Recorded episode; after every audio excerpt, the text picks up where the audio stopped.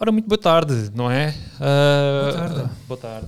Uh, hoje, episódio número 19 do mais um podcast. Hoje vamos falar sobre o curso de cozinha e pastelaria, não é? Sim. Um, eu sou o Pedro Roque e comigo tenho. Cláudio Ramos. Aí está ele. Bem, muito bem-vindo mais uma vez. Esta dupla. Um, antes de mais e antes de avançarmos um pouco mais uh, e antes de passar aqui a, a, bola, entre aspas, aqui o, aqui o colega do lado, um, vamos falar sobre as redes sociais, que são, vocês já devem conhecer, que são elas uh, Facebook, Instagram, uh, YouTube também, não é? Evidentemente. podem deixar as vossas perguntas lá. temos também formato podcast do Spotify, Apple Podcast e Google Podcast. Nessas plataformas todas estamos audíveis loud and clear, como se costuma dizer.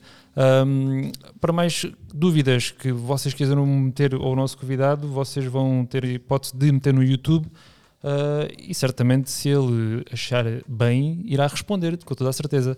Mas antes de mais, sou diretor. Muito obrigado. Carlos, bem-vindo. Uh, Carlos, obrigado. Carlos Teixeira. Uh, muito bem-vindo. Eu não vou, não vou aqui fazer uma apresentação muito uh, extensa. Uh, vou deixar isso depois para tu nos contares um pouco da tua vida, porque é uma, uma experiência bastante rica que tu já tens na, nesta área. Uh, ainda deves ser um, um jovem, uhum. e isso é bom. É bom mostrar que, que os jovens, quando querem, conseguem ser pessoas empreendedoras e conseguem ser, ter a dinâmica suficiente e a, e a, e a vontade de, de vencer na vida. É, e acho que essa é um pouco a tua imagem, aquilo também que nós vamos tentar, tentar transmitir aos nossos um, ouvintes um, nesse, nesse sentido. Uh, Deixa-me só interromper-te uma coisinha muito rápida. Passa a câmara para os nossos convidados que temos aqui connosco hoje também, que hoje também temos aqui o curso de primeiro ano de cozinha e pastelaria, não é? E, e terceiro ano de cozinha e pastelaria. Uh, muito bem-vindos. Uh, vocês também, se quiserem, podem meter perguntas, está à vontade. Uh, é só pedirem um microfone e, e vamos a isso, ok? Muito bem-vindos. Faz favor. Agora fizeste-me perder, mas pronto, ok, tudo bem. Peço desculpa. mas estava a dizer, Carlos, um, primeiro do que tudo, vamos ter uma conversa o mais informal possível. Uh, vamos tratar-nos por tu, uh, tu, tu, tu, tu, tu, tu, Não, esse senhor doutor, se faz favor. um, e vamos tentar ser um, o mais uh, clear possível para esta juventude, para que eles percebam. Uhum. Um, Passava-te então a palavra, não quero alongar mais em relação a isto, estamos aqui para te ouvir e para saber da tua experiência na área da, da hotelaria, que é o importante. Quem é o Carlos Teixeira? Quem é o Carlos Quem Teixeira? É? Olá, uh, obrigado pelo convite, antes de mais. Uh, eu sou o Carlos Teixeira. Muito bem-vindo, Carlos. uh, sou, neste momento sou chefe de cozinha da Herdade do Esperão, do restaurante da Herdade do Esperão. Um, terei dois cursos, terei um curso profissional um, equivalente aqui ao que vocês têm, é para de cozinha e pastelaria, décimo, décimo primeiro, décimo segundo profissional, na altura da Escola de Hotelaria e Turismo de Lisboa, uhum. em Olaias, na altura era a escola antiga, neste momento já mudou. No nosso terceiro ano já foi feito na nova, que eles depois fizeram um novo estabelecimento no Rato. Sim. Um, portanto, foi o, o, dos primeiros alunos de terceiro ano a, uh, a explorar um bocadinho a escola. Um, e depois acabei o curso uh, esses três anos e achei que ainda sabia pouco. E segui para a Escola Superior de Hotelaria e Turismo Estoril, tirar a licenciatura em Produção Alimentar e Restauração com destes dois percursos uh, com a licenciatura, fiz sempre dois estágios em cada, cada deles, cada curso. Um, dos últimos dois foi os mais impactantes também. Os primeiros estágios era muito novo, 15 e 16 anos, primeira vez que fui para uma cozinha profissional. Uh, o Sana, fiz o Hotel Sana Lisboa, que tinha 15 anos, e depois fiz o, o Hotel Plaza, tinha 16 anos pronto, para, para, a idade que era. Foi uma experiência logo assim. Sim, foi impactante, mas, mas a verdade é que ainda era muito novo, ou seja, eh, o impacto que teve nas minas escolhas futuras não foi tanto, tanto como os outros dois à frente na licenciatura. Até porque eu quis continuar na área. Na altura até, até meti como segunda opção a gestão hoteleira, porque havia essa opção na, na, na licenciatura um, porque parte do curso, de coisas que tínhamos aprendido no, no, curso profissional, íamos voltar a aprender no primeiro ano da licenciatura, porque havia pessoas que não tinham estudado profissional, tinham tirado outra décimo segundo, e iam para a licenciatura daquela. Portanto, eles davam sempre uma primeira introdução de coisas que já tínhamos aprendido no curso. Mas uh, o segundo e terceiro ano eram mais interessantes e estudávamos outras cozinhas, cozinhas de fora do, do nosso país, uh, panificação, mais coisas específicas mesmo. Foi interessante, a licenciatura trouxe-me também outra, outra experiência, deu-me maturidade também para tomar outras decisões. Eu, em, na altura, entre cursos, fui, convidado, fui chamado à seleção nacional. Existe uma seleção nacional das, das Olimpíadas de Portugal. Uh, fiquei nos 10 últimos selecionados e depois acabei por desistir porque não era o tipo de cozinha que me fascinava. A cozinha que se fazia lá era cozinha para montras. Uhum. É, não sei se têm noção, mas as Olimpíadas são, é uma cozinha que se faz é, para apresentação, ou seja, buffets e etc. É tudo para ficar super elegante e não focado na experiência e na comida. Uh, ou seja, não se trabalha tanto sabor, por assim dizer. E eu sempre fui, uh, gostei, gosto de cozinha e, e de pastaria pela experiência que podemos proporcionar às pessoas. Davas mais prioridade do sabor? Ah, ao sabor e à experiência, o facto de estarmos a cozinhar para alguém que realmente vai gostar ou que vai apreciar aquilo que estamos a fazer. Sempre foi um bocadinho nesse sentido. Um, e uh, na altura desisti e fui para a licenciatura. Pronto, tirei a licenciatura, mais dois estágios. Esses dois estágios foram muito mais impactantes para mim. Tirei na altura numa assinatura com Henrique Moro, que foi já um chefe cozinheiro do ano em Portugal, um cozinheiro já uh, dos melhores que já tivemos aqui em Portugal, e continuar a cozinhar, continuar a ser um, um chefe de referência que eu, que eu tenho no meu percurso, cozinha portuguesa, ok? Um, tive três meses aí e depois o último estágio que fiz foi em Barcelona. Já foi a minha primeira experiência fora do, do país, com uma gastronomia diferente, apesar de ter semelhanças com a nossa, porque Espanha temos muitas semelhanças gastronomicamente. Mas foi a minha primeira experiência e foi ótimo para mim ver outra realidade. Foi um hotel de 5 estrelas em Barcelona, uh, uma gastronomia bastante com bastante pujança também lá em, na Catalunha. Uh, e a experiência para mim, com 19, fiz lá 20 anos em Barcelona, foi, foi incrível. Em termos de maturidade de pessoa, um, trouxe-me muitos, muitos aspectos benéficos. Um, adorei a experiência em Barcelona, voltei, acabei o curso, portanto tinha 20 anos, licenciatura, quase a fazer 21, licenciatura feita.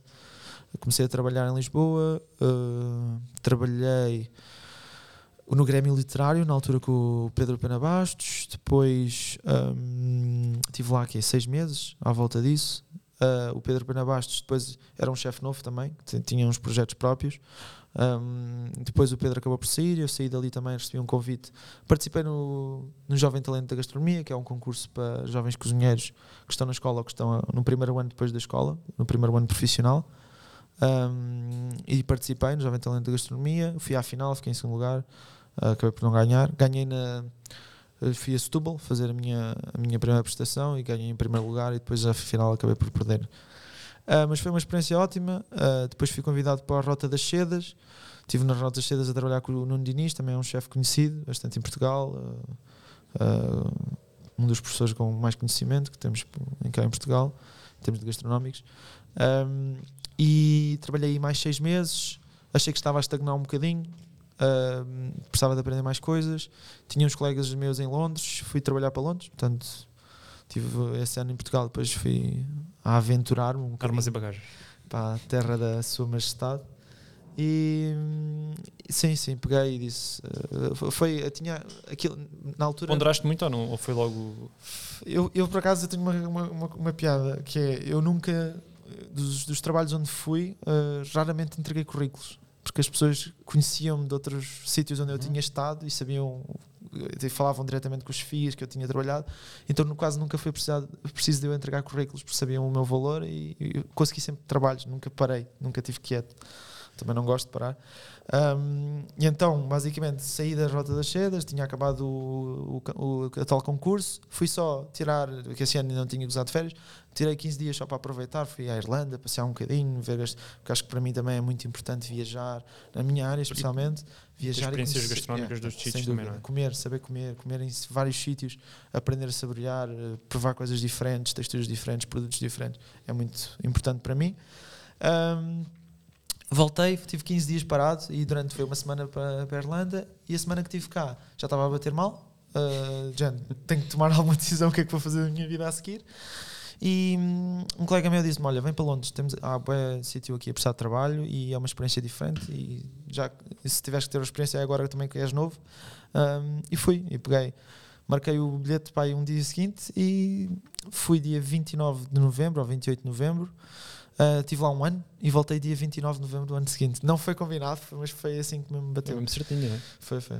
E hum, tive um ano lá, trabalhei em dois sítios, dif- dois sítios diferentes e estagiei no outro. Tive três meses num sítio que era um, onde os meus colegas, um colega meu estava a trabalhar, que era um pub gastronómico, que eles têm muito este estilo de pub, gastropub, hum, que era o District, que era mesmo no, no centro de Londres, Piccadilly Circus. Hum, portanto, aí uh, a comida não era dos melhores sítios onde eu já tive, era muito mais pub, etc., festas e etc. E é multicultural, muito mais multicultural, não é? Eh, Londres em to- é, in- incrível nesse aspecto. A quantidade de informação de todos os níveis é incrível. incrível. E pessoas de todo lado, gastronomias, culturas, é inacreditável. Mas também é muito. hum, tem outra parte que é muito pesada em termos de competição de trabalhos e de, de oportunidades. Temos que mesmo agarrá-las se queremos aproveitá-las. Depois fui trabalhar para um restaurante desses patrões, mas que foram abrir, que era o objetivo inicial, que era o Little Chelsea Fish Market, na altura em Chelsea, um, que era uma zona, é uma zona rica uh, de Londres. Um, um restaurante base uh, peixes, mariscos, base italiana, com bases fundamentais em, em base cozinha italiana, mas um, era um género de um mini mercado de entrada com vários peixes disponíveis, uma zona de ostras, era engraçado. E nós fazíamos pratos com os, com os ingredientes que tinham ali disponíveis para os clientes e tínhamos uma carta também. Tive aí 7, 8 meses uh, à volta e depois tive um último sítio que fui estagiar no Club Club, que na altura era 28º, 27 melhor restaurante do mundo, uma estrela Michelin. Foi a minha primeira estrela, uh, trabalhar, uh, estagiar numa estrela Michelin. Um, e aí, uh, duríssimo. De qualquer forma, eu, eu, em Londres fazia super horas, fazia sempre imensas horas. Houve um grande choque de um. de um- Cá em Portugal também já estava habituado a fazer horas, não, não foi grande coisa, mas uh, em termos culturais e e da língua, uh, especialmente no Club Club, que era um restaurante super exigente em termos de qualidade e manter uh, os parâmetros de qualidade que eles têm como estrela, era uma cozinha aberta, portanto o barulho que podíamos fazer uh, não podia ser muito, para, para não chatear os clientes O que é terrível numa cozinha. o que é terrível numa cozinha, e uh, acima disto, os, os chefes e etc. eram mesmo britânicos, portanto, aquele accent, uh, accent mesmo pesado que muitas vezes, eu, quando cantavam um serviço, não é? quem, quem trabalha nas cozinhas sabe, que temos, como, como vem o Lubomir no, no, no Hell's Kitchen, ele canta ao pedido, uh, mas imaginem isto num British pesado a falar baixo para não falar muito alto. Então eu quase não percebia, então tinha sempre a minha colega ao lado uh, para me repetir: Sorry, can you repeat? Porque eu não percebia nada. Então era, isso foi uma dificuldade grande, não conseguia ouvir nada. Uh, mas depois uh, era muito exigente. Eu lembro-me que, para, vocês para perceberem, eu cheguei como estagiário, não, sem ganhar um cêntimo. Em Londres, uh, casa é caro, transportes é caro. Portanto, eu estive lá um mês um mês a pagar tudo do meu bolso para poder estagiar lá, para vocês perceberem.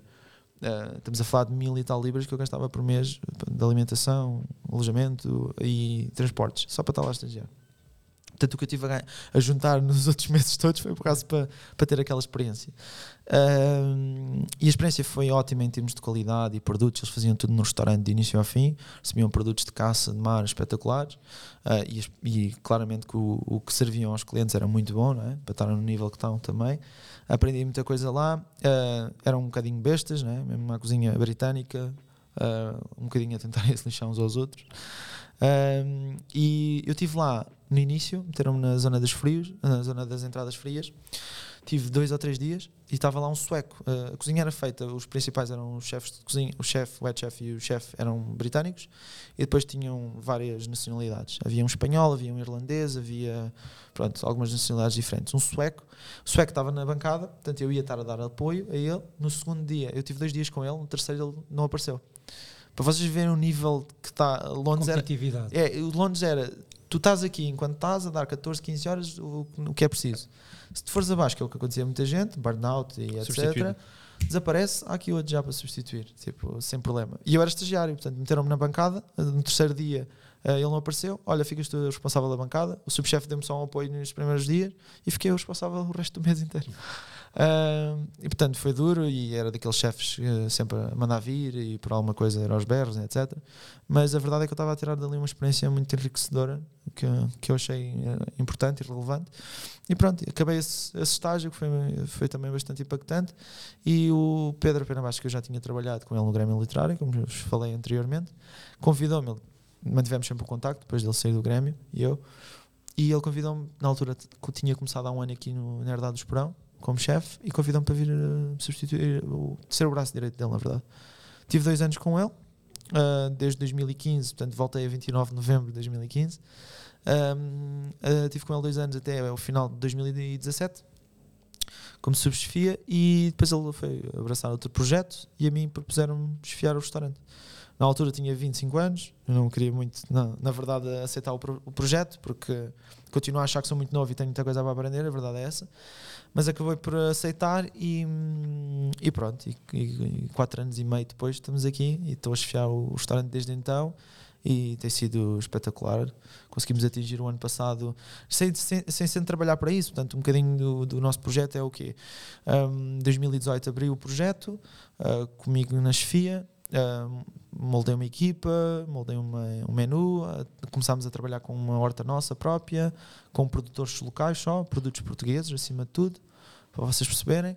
Um, tudo em estilo biológico, todas as produções de vegetais e frutas em estilo biológico. Um, portanto, incentivando os produtores locais também, tudo que fosse produtores e tudo que fosse produtos interessantes e diferentes, fomos à procura e continuamos todos os anos à procura de novos produtos.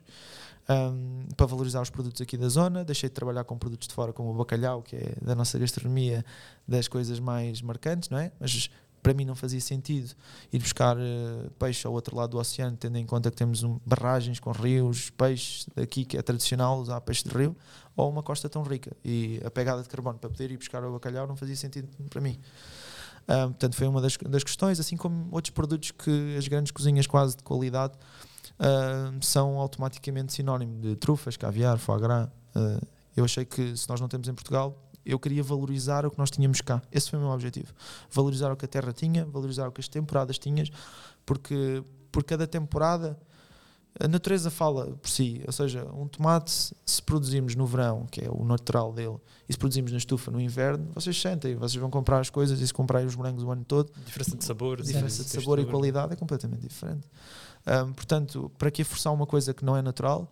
E o objetivo sempre foi: o que a natureza tem na altura é o que eu vou usar no menu. E o nosso menu vai adaptando consoante o que, o que está nas temporadas. E foi por aí: trabalhar só com produto português, valorizar o que é nosso. Eu acho que a experiência lá fora ajudou-me imenso a valorizar o que tínhamos cá. Porque sinto que há muitos portugueses que desvalorizam, dizem os outros são melhor isto, os outros são melhor isto. Acho que temos tanta riqueza no nosso país eu ah, já, eu já tive a oportunidade de, de, conhecer várias cozinhas uh, mundiais e essa afirmação que tu estás a fazer é real. Isso uh, parte do, da cultura de cada país, achar que são melhores do que todos os outros. Uh, só nós, os portugueses, é que nunca achamos que somos melhores que os outros em, em nada. Isso mas a verdade fazia é que, frustrava-me essa é, ideia. Mas a verdade é que a nossa gastronomia é uma das mais ricas a nível mundial. Uh, há, há gastronomias que não têm um, um, décimo daquilo que nós temos em construção de tradição e gastronomia e, e tanta coisa, charcutarias, queijos, pão, uh, se mesmo a cozinha, só olharmos para a cozinha alentejana, é das cozinhas com menos que se fazia mais desde sempre. E porquê é que nós hoje em dia achamos que os outros são melhores que tudo se nós já, nós já éramos tão criativos antigamente? Exato ah, porque é que não continuamos a evoluir e a seguir? Porque é que os outros, porque é que a cozinha espanhola, a cozinha francesa é que é muito boa e etc. E a italiana, nós estamos ao mesmo nível, nós, a nossa gastronomia é tão boa como qualquer uma delas, se não melhor. Eu diria que melhor até. Pronto, e, e acho que cabe-nos a nós, os responsáveis por uh, criar e desenvolver estes produtos, em manter a gastronomia viva nos dias que correm hoje, modernos, claro, com um toque diferente. Acho que eu vou buscando, como é óbvio, faço uma cozinha moderna, não faço cozinha só tradicional Acho que há cozinhas tradicionais, eu não estou contra, eu acho que tem que haver um equilíbrio de tudo, tem que haver cozinha tradicional, tem que haver uma cozinha moderna, porque é assim que também continuamos a evoluir, não é?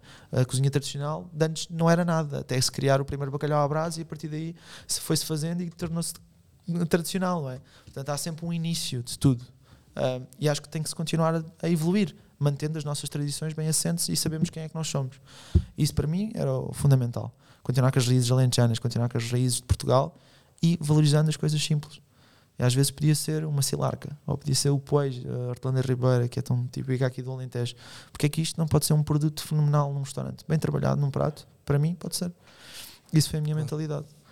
Estás a ver, Pedro? A, a apresentação está feita. Está Melhor feita. do que ser eu a ler o currículo, temos aqui o Carlos que. Só que só para, só para, eh, pronto, nós nunca trabalhámos ah, com um propósito de nada. Este foi o nosso sentido. Ah, E estavas a falar. foi o que eu assumi em 2018. A verdade é que fomos evoluindo ao longo dos anos e vocês com as vossas perguntas provavelmente vamos falar um bocadinho mais disso, mas ao longo destes anos foi, foi melhorando, foi, eh, como é óbvio, também fui ganhando um bocadinho mais de maturidade na forma de gestão da- das equipas e da, daquilo que eu ia criando. Um, e a verdade é que o ano passado ah, fomos convidados para a Gala Michelin em Valência, um, em novembro, dezembro, não, acho que foi em dezembro, um, e ganhámos uma estrela Michelin. Portanto, somos o, neste momento o único restaurante no Alentejo inteiro com estrela Michelin. Eh, Já por ah, em uns anos teve o Land Vineyards, que era num Uhum. hotel, mas perdeu em 2019. Neste momento somos o único restaurante em Alentejo com estrela Michelin e ganhámos uma estrela verde. A estrela verde ah, foi um parâmetro novo que o guia Michelin ah, adicionou Sim. há dois anos atrás, que veio promover os restaurantes com um grande impacto sustentável no- nos próprios restaurantes.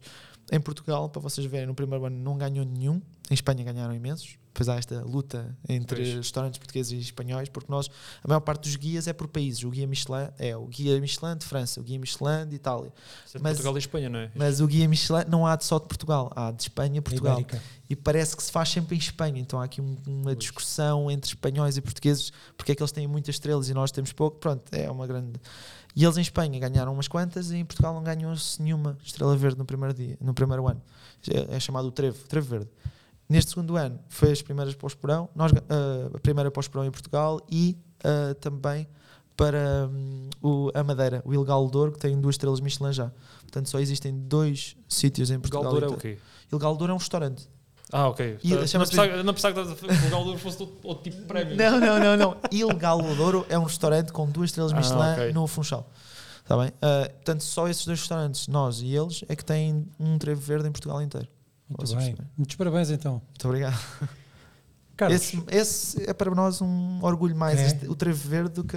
Claro que sim, a estrela Michelin é, é um sinal de qualidade e tudo mais, mas trabalhámos muito mais com o, o objetivo da sustentabilidade do que, na verdade, ganhar uma estrela Michelin. claro. Carlos, ah, ah, após esta, esta tua introdução deste teu currículo, que ao fim e ao cabo era tudo aquilo que nós tínhamos aqui para dizer, eh, fica muito mais interessante ouvir de- em própria voz eh, falar disto tudo e com, com, esse, com esse interesse e com essa di- dinâmica, essa motivação que tu tens. Ah, é importante também para os nossos jovens perceberem que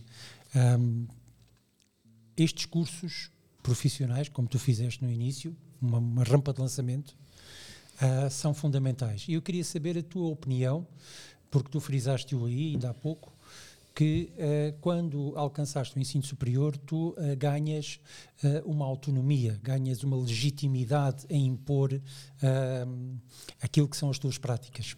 Não que tu não o soubesses fazer, não que tu não tivesse essa confiança em ti, mas precisavas de alguma coisa para te impor no mercado.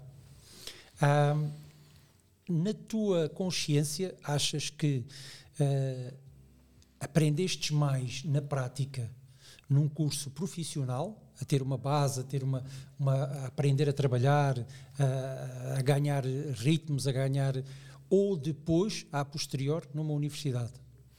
Ótima pergunta.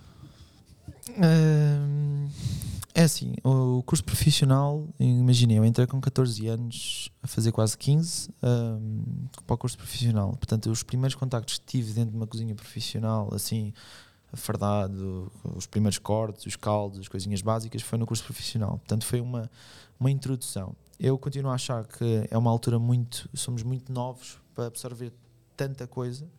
Um, e para termos uma, uma postura, é isto que eu quero fazer para o resto da minha vida. Eu acho que é, é complicado sempre, como é óbvio, uh, mas deu-me uma primeira introdução para aquilo que eu poderia querer vir a fazer. Mas a verdade é que quando eu acabei o curso profissional, também me sentia na dúvida. Sentia-me na dúvida, é isto que eu quero fazer o resto da minha vida. Ainda não tinha ali, eu sempre gostei de cozinhar e etc., mas não tinha passado num sítio onde me tivesse inspirado.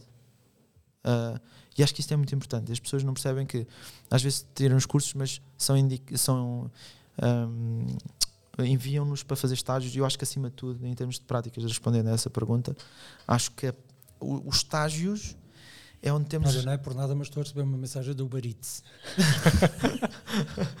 os estágios, uh, para mim, é o sítio onde tem mais impacto em nível de práticas, porque é aí que vamos trabalhar o dia a dia, todos os dias na cozinha, sem, sem, sem intervalos, não é? Aqui vamos ter umas horas, temos quatro ou cinco horas de prática, mas não é a mesma coisa estar o dia, todos os dias na cozinha, só a pensar a cozinha, só a fazer cozinha. E por isso, os estágios são fundamentais para inspirarem e uh, tomarem decisões para, os, para, para eles. Eles, desta experiência, há experiências de estágios que eles dizem: é isto que eu quero fazer na minha vida. É exatamente isto que eu quero fazer. E há outras que podem matar completamente, por assim dizer, é? Um, a vontade de uma pessoa querer seguir aquela cozinha. Ou de seguir na profissão. Porque há, há, há sítios que é, é a mesma coisa todos os dias, é servir grupos, é servir uh, os mesmos pratos todos os dias, e isso acaba por uh, uma, um, uma pessoa nova que está a entrar na área e que vê que é uma monotonia e, e é aborrecido e etc. e não puxam por ele. Portanto, isso pode logo acabar a, a vontade e a inspiração do, do, aluno. E eu, por exemplo, nos dois estágios que eu tive, não fui eu que escolhi, não, na verdade, escolhi o segundo porque foi. O meu pai achava que tinha um, um, um amigo que, tinha, que conhecia, etc, etc, e acabei por ir ao Plaza. Que até não foi uma má experiência, mas de qualquer forma, tanto uma, o Plaza como o Sana, não foram para mim, com 15, 16 anos, não foram experiências que me tivessem moldado. Não foram experiências que disseram, é, eu quero seguir isto a minha vida toda. Foi uma experiência num hotel que, para mim, me moldou-me muito pouco, era muito, era muito novo.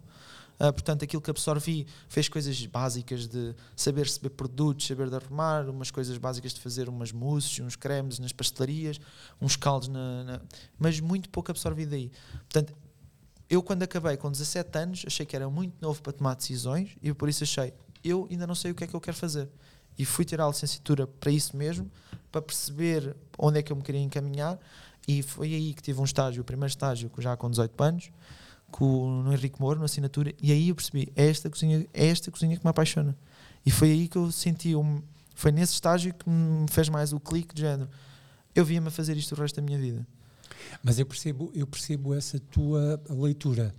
Uh, e, e, é muito própria. E partilho, e partilho dessa tua experiência, ok? Porque ao, ao fim destes anos todos eu também, uh, com esta ligação que tenho à escola, acompanhei uh, muitos estágios. E sei da importância que eles revelam para cada um dos alunos. Mas também é verdade que Carlos, Carlos Teixeira, ou por exemplo, para te enumerar uh, apenas dois casos aqui da, da, da, nossa escola, como Celestino Grave, como Gonçalo Queiroz, chefes que tu também conheces. Um, o Celestino foi meu, meu júri no, no, no Jovem Talento da Gastronomia. Pronto. Uh, ele, ele, foi na altura, quando terminou aqui. Chefe cozinheiro do ano também, se não me engano. Chefe cozinheiro do ano, foi capitão da Seleção Nacional de Jovens eh, Cozinheiros e Pasteleiros. Pronto. Tem um histórico também à tua imagem, uh, muito rico, muito. Uh, mas era um aluno, era um jovem, oriundo aqui de. de aqui perto, ajuda-me lá, ali na, na estrada de, do Parque Campismo, vai-se para. Um, Ok, é isso mesmo. É essa é a sua qualidade. uh, uh, Alcáçovas. Okay. ajuda do público. ajuda do público. Um, ele era das Alcáçovas e, e, pronto, e vem para a escola, tira o curso na escola e vai estagiar para unidades hoteleiras no Algarve. Uh, como nós sabemos, os jovens de 15, 16 anos como tu, que entraram naquela altura, um, iam para, para os estágios no Algarve com cumpriam as horas que lhes competiam. Exato. E a seguir, um bom era a praia, à noite era a borga. Uh, o, o, o, o, Celestino não. O Celestino uh, saía às 3 horas do primeiro estágio, entre as 3 e as 6 ia para o Tivoli. Uh, não é? Pronto. E, e, acabava por não ter horas de pausa durante Exatamente. aquele período de estágio. O que é que ele ganhou com isso? Mais experiência, mais vontade de aprender. E quando se mostra essa dedicação, Exatamente. as pessoas vêm e é a tal questão de eu nunca terem precisado de entregar currículos. Eu, o meu currículo era o trabalho que eu fazia todos os dias. Exatamente. E essa informação passava para outras pessoas E é isso que é importante as pessoas perceberem. Essa- é a essa- dedicação, essa a força de vontade, Exatamente. é o não desistir, é, é cus- custa muitas vezes. Custa, claro que custa, vai sempre custar. Vamos ter que bater muitas vezes com a, com a cabeça no, no chão e saber nos levantar e continuar a tentar. Porque ninguém nos vai entregar nada de oferecido. Claro. Isso é, Isso é a realidade. isso é aquilo que temos mais certo. Nada se consegue sem trabalho duro. E, eh, epá, e, e isto que no- os prémios vêm muito, muito, muito depois e se calhar nunca vêm.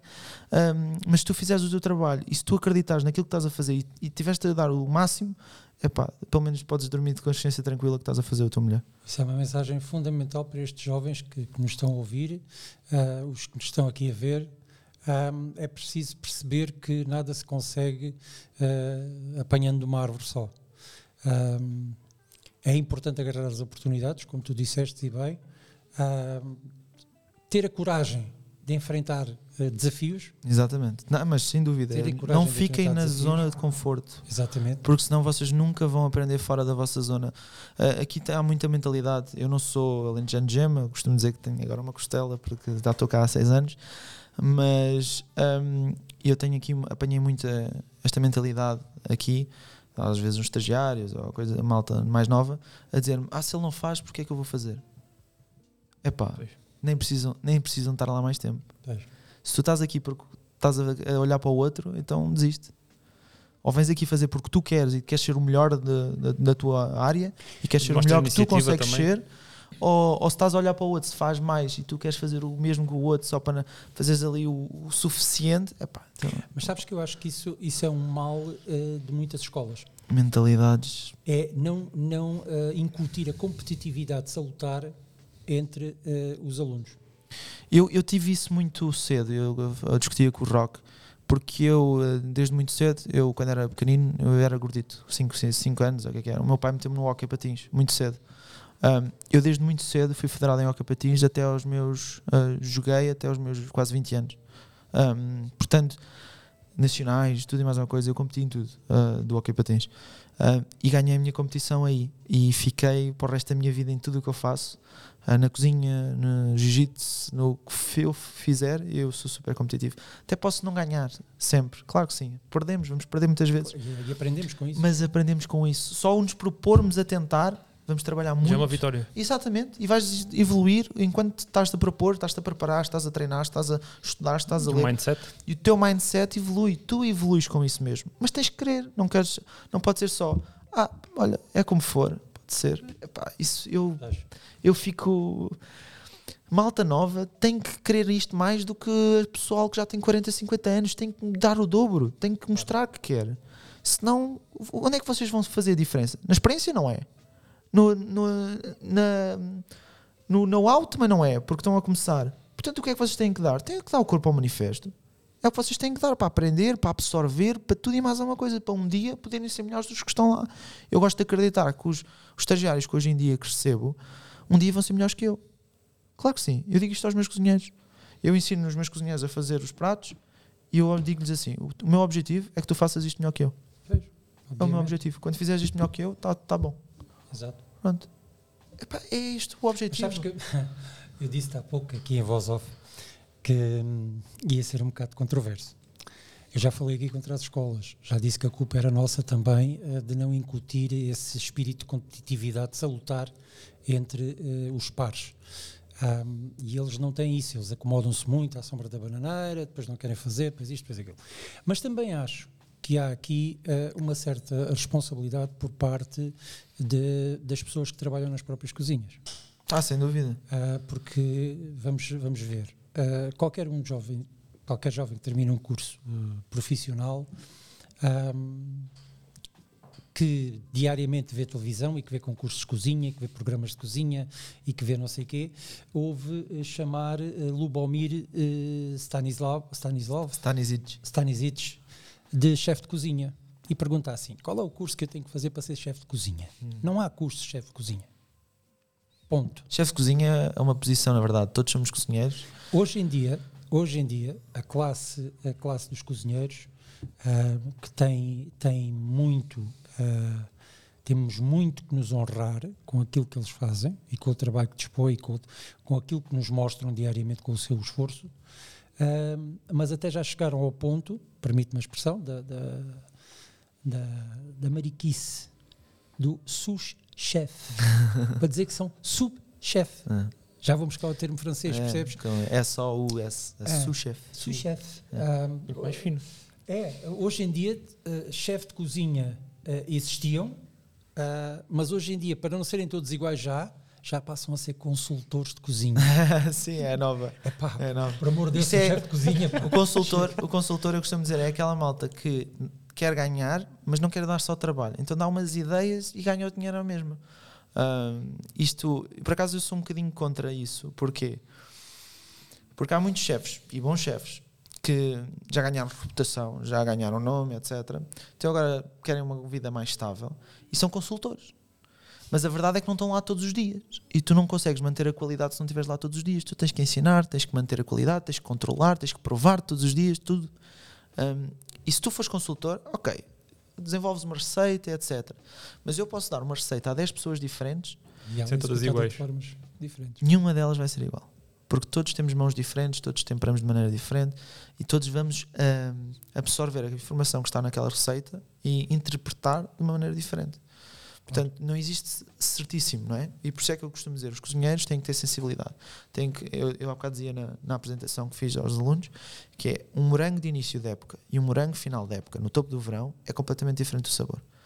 Absorveu, secou muito mais, absorveu muito mais açúcar, é completamente diferente. Portanto, fazer a mesma receita do que for com aqueles morangos, início e final, vais ter que meter coisas diferentes.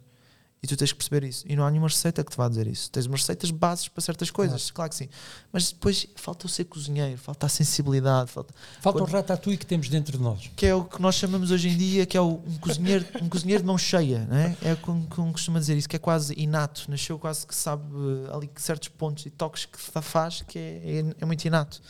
Um, e isso aprende-se, isso desenvolve-se, isso há, há certas coisas que são inatas, sim, mas a técnica, o provar, o, eu, eu, costu- eu gosto de acreditar que tenho um palato muito bom porque provei muita coisa, fui a muitos restaurantes, ah, gastei muito dinheiro um, em Portugal e fora ah, para poder provar muita coisa, muitos produtos, muitas texturas, para hoje em dia poder desenvolver aquilo que eu acredito que é uma boa cozinha. Desculpa, E, e fazer uma pergunta, mas, Um mas faz, mas. Qual é que é o, o prato português que tu menos gostas? Ah, pá, não existe um prato português que eu menos gosto, eu acho que existe, eu, para mim, Já estou a dizer que não estou a dizer que tu odeias. Existe a- existe bem feito e mal feito. Pronto, é pronto. Pá, não vais, também. não vais que, comer a Ah, cozinha do. Ah, Pode haver coisas que eu ma- gosto mais de comer e outras que gosto menos, mas eu já tenho, eu quando era mais pequenino não gostava de, de polvo por causa da te- textura e queijo, e depois ao longo dos anos fui provando e fui evoluindo o meu palato. Mas eu, eu comia tudo, mas por exemplo, até agora há uma lá em Ponte Lima, como é que é? O- que é feito com um arroz com sangue e. Arroz de cabidela. Não, não é arroz Ah. de cabidela, arroz de cabidela adoro. Também eu. Uh, é, outro, é um, um prato típico de Ponte Lima que eu tive lá e comi este ano. É pá, mas aquilo as- com tripas e não sei o que, não sei o que outro. Só Rojões. não, era, uh, levava tripas e chouriços e etc. Talvez um bocado de rojões, mas, mas é um típico prato da Ponte Lima. que Só que a tripa estava mal lavada e aquilo só cheirava Uh, Bem. mal, uh, muito mal. Portanto, esse ficou-me um bocadinho. Então, lá, portanto, portanto, lá está. É a cozinha bem feita e mal feita. Se aquilo for bem limpo e as tripas forem bem feitas, até é bom, yeah. estás a perceber? Um, mas é que naquele caso não. Mas foi uma experiência também ruim. Mas há sempre, que há experiências boas e más, tanto em restaurantes Michelin como restaurantes tradicionais. É, por isso é que é preciso teres lá o chefe ou o responsável que desenvolveu aqueles pratos com aquela ideia, com aquela mentalidade, a manter a qualidade em constante mudança, porque depois isso também é teu trabalho, manter as pessoas motivadas. E qual é a forma de manteres uma equipa motivada se tu não des o exemplo todos os dias lá, a entrar, seres o primeiro a entrar, o último a sair, a desenvolves as coisas, estás ao lado deles nos bons e maus momentos, um, do que ires lá, meteres uma receita, toma, desenvolvam isto. Achas que a tua equipa vai manter a qualidade que tu queres? Vão fazer por fazer, porque estão a ser pagos para aquilo. Às vezes, se tu não motivares a tua equipa, as coisas não vão sair da mesma forma. Portanto, essa ideia do consultor é, para mim, é, um- é desastroso. Mas é uma realidade. Mas é uma realidade, infelizmente, hoje em dia. Porque, porquê? Porque estas grandes. Eu acho, n- n- mas que as grandes empresas, hotéis etc., querem ter nome, querem que, ter um nome sonante, não o querem pagar o- na totalidade, porque também os chefes não têm disponibilidade, os mais conhecidos, de estarem em todos os lados. Então vamos buscar um bocadinho. Fazem a introdução, apresentam para os jornalistas a carta, estão cá, mas na verdade nunca estão lá. E depois a qualidade Pois. Como eu conheço vários sítios. Achas que, esses- achas que os programas de televisão que tipo este Hell, Hell Kitchen, Hell's Kitchen. né? achas que é uma coisa produtiva ou é uma coisa que só vem manchar um pouco ou que é uma coisa muito arrojada? O Hell's Kitchen, Qual é, é a tua opinião em relação a isso? há programas e programas. O Masterchef é uma coisa que eu percebo. eh, Há Masterchef para amadores e Masterchef para profissionais. Pronto, é um concurso e acho que é mais eh, apologista de como é a competição e acho que isso é um, um bom sentido. Agora, o Hell's Kitchen eu não gosto porque mancha um bocadinho a- da forma como está a ser feito cá em Portugal. Eu não, não, não, acho que seja realista. Eu acho que é. Estão a tentar fazer show. ahm, epá, e depois há ali muita coisa de diferença de sexos e falta de respeito e falta de educação e Exagera mais. eu, eu exagero mais e acho que só mancha, mancha a integridade do nosso trabalho, de como é feita hoje em dia as cozinhas, o respeito que temos pelos nossos colaboradores. É isto que, que, que é, queremos, é esta a mensagem que queremos passar aos nossos cozinheiros? ou- Sangue. Sangue vende. É isto? Pois. Pois, mas é isso, vende. A verdade é que vende, mas não é de longe aquilo que queremos passar. E essas cozinhas cada vez mais estão a morrer hoje em dia. da- do, o chefe pode fazer tudo o que quiser e maltratar as pessoas, não é? Hoje é preciso ter cuidado com isso. Ahm, e acho que só, só, só respeitarmos as pessoas e tirarmos o melhor partido delas, é claro que também dou na cabeça, é claro que chama a atenção muitas vezes, e às vezes é preciso dar um berro. Claro que sim, acontece nas cozinhas. Ah, porque estamos no meio do serviço, ah, o cliente não quer esperar, um, se alguém comete um erro, é dinheiro que está a ir ao lixo. Uh, portanto, as pessoas têm que ser chamadas à atenção. Quando fazem, então, quando fazem 3, 4, 5 vezes o mesmo erro consecutivo, pá, a paciência também às vezes é, é- esgota-se mais. Um, mas agora, aquela. mente- É um bocadinho exagero, é o que eu acho. Há ali coisas que são, são reais, mas a, maior parte é exagero e acho que passa uma imagem incorreta. Até porque nós aquilo que ouvimos e que vemos muita gente falar daquilo que é a experiência de trabalhar com o Lubomir, por exemplo, ah, é completamente diferente. Dizem que é uma pessoa fantástica, um excelente profissional que trata toda a gente bem, obviamente, naquelas horas de mais, mais tensão, mais stress, ah, grita como todos. ah, manda todos para o A, para o B, para o C, para o pi, pi, pi, pi, pi, mas pronto, isso faz parte também, não é? Sim, mas o Hell's Kitchen é isso mesmo, vem um bocadinho imitar o que o Gordon fazia no Hell's Kitchen no Sim. outro, que é o mesmo, ou seja, é uma pessoa e o Lubomir está a fazer aquele show, pronto. Yeah. Ah, Está a vender um programa. Acho exatamente. que, e acho que faz um show a mais do que o Gordon faz. Acho eu. Também do, que- do que vejo. Depende, o Gordon às vezes mandava também com cada tachos e pratos e partia e metia no chão e no- mandava a comida toda para o lixo com os pratos. Eh, Não sei, é, é parecido, é semelhante. O Lubomir tem um. Tem, depois mete as coisas também mais pessoais dele, né? da forma de lidar com as coisas e, e traz a cultura dele, Personalidade dele, também, a personalidade. Pronto, mas é, eu acho que é show. Eu acho que faz muito show, eu percebo, mas para quem trabalha na área não é uma imagem transparente e correta igual ao que acontece na realidade. Então, na maioria das cozinhas, hoje em dia, sem dúvida que Chefe Lubomir, boa tarde para si, mas a gente não está aqui para falar de si. Uh, Pedro, uh, dá lá aí. Uh, mais chega- mais chega. Exatamente. Então vamos lá, as redes sociais, uma vez mais, ahm, temos o YouTube, subscrevam o nosso canal do YouTube, façam like, partilhem, ativem os sininhos, essas coisas todas. Ahm, o Facebook, sigam o nosso Facebook também, é importante, o nosso Instagram, principalmente. Ahm, e podem nos seguir também no Spotify, ah, ouvir os nossos podcasts que, que passaram, uh, anteriores, neste caso, ahm, no Apple Podcast e Google Podcast.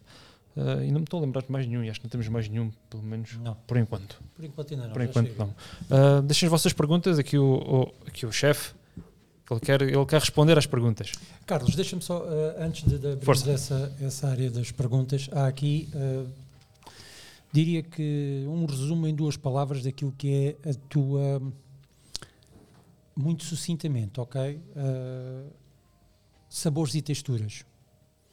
Uh, diria que tu já frisaste várias vezes um termo chamado palato, e aí vamos aos sabores. Ah, nas texturas, ah, já frisaste ah, o início da época, o fim de época de cada produto. Uhum. Percebo que eh, gostas de, de restaurantes que respeitem a sazonalidade dos produtos, Sem dúvida. ahm, que tenham eh, em contexto eh, a temática ah, e que sejam também espaços para divulgação, publicitação, mostra daquilo que é o bom produto português. Ah, nós efetivamente temos bons produtos portugueses ah, para fazer uma boa cozinha, não é verdade? Nós já temos uma boa cozinha. A cozinha portuguesa é uma cozinha maravilhosa. Uh, o, o que se pode fazer hoje em dia é a cozinha mais tradicional, a cozinha moderna, que é depois sempre com um toque pessoal, a cozinha de autor, como se costuma dizer. Um, eh, qual era a pergunta, Cláudio? Desculpa. Era a relação entre sabores e texturas, restaurantes temáticos, produtos na, na sua uh, exponencial qualidade uh, em termos de sazonalidade do produto. Portanto, conjugar todos estes termos que te, te, que te, descrevem a ti de alguma forma, como relevar a cozinha gastronómica portuguesa. Como o Pedro te dizia há pouco, qual é o prato que tu menos gostas? Se tivesse que dizer duas palavras, era adaptação e raízes. Porque tu vais buscar raízes. Mas tu uh, usas aí uh, a cozinha de autor. Lá está, eu vou buscar as raízes, mas não faço como se fazia tradicional. Vou buscar a minha cozinha de autor, mas ao mesmo tempo tenho que adaptar para os dias de hoje. É a tal, questão. Adaptar para, para, para, para, os produtos que hoje são produzidos, que não são exatamente iguais ao que eram antigamente, para os novos produtos que vão aparecendo. Um, eu acho que é, é um. Diz-me uma coisa: és, és um defensor do, do arroz de pato desconstruído? Não, não gosto de coisas desconstruídas, não gosto de coisas, os falsos, uh, não sei o quê, falsos bacalhau, falsos, as uh, desconstruições, não, não, não percebo. Uh, o arroz de pato é arroz de pato, ok? A feijoada é feijoada e assim sucessivamente. Agora, feijoada a Carlos Teixeira é outra coisa. P pode ser outra coisa, mas, uh, mas normalmente feijoada está, estamos a trazer a, uh, uma ideia já toda montada sobre o que é que é uma feijoada, não é? Portanto, uh, não gosto muito dessas ideias. Gosto sim, se se chama a sorda, que seja semelhante à sorda, e coisas desconstruídas para mim não faz muito sentido.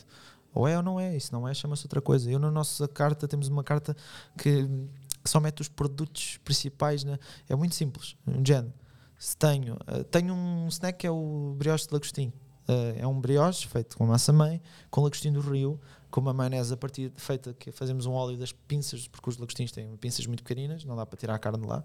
Fazemos um óleo a partir dessas pinças, maionese a partir desse óleo um, depois usamos pickles de tomate verde ou pickles de pepino do nosso verão, que fazemos nós. Um, usamos gomos de limão, usamos cebolinho picado, chalota frita diária. Pronto, isto é um snack. Okay? Eu acabei de almoçar um bocado, mas já ia. Picava qualquer coisinha. isto é um snack. E este snack, na carta, só se lê brioche, vírgula, lagostim, vírgula, tomate verde. E o resto deixa à imaginação das pessoas. Portanto, não, não uso. Eu só friso os, os ingredientes principais de cada, de cada prato. E é como eu gosto de trabalhar. Depois as pessoas perguntam se quiserem saber, ou se não quiserem saber, se quiser, gostarem daqueles sabores, pedem e pronto, e vêm surpresa. Os nossos menus também são menus de degustação à carta branca. A carta branca é 5 ou 7 momentos. Ou seja, tu não sabes os momentos. Tu, é o que eu estava há bocado a explicar aos alunos: era temos uma mesa que entra ao meio-dia e meia. Tu entras com uma mesa um, e sentas-te a tua mesa escolhe 5 momentos, vais comer um menu que eu escolho, tu não sabes, só preciso saber as restrições e a que, ponto, a que pontos queres a carne. De resto, não preciso saber mais nada. Eu vou escolher o teu menu e vou fazer o teu menu. E o Pedro entra logo a seguir na outra mesa, para outra mesa e pede menu de 5 momentos. Ele, vai, ele pode ter um menu todo diferente.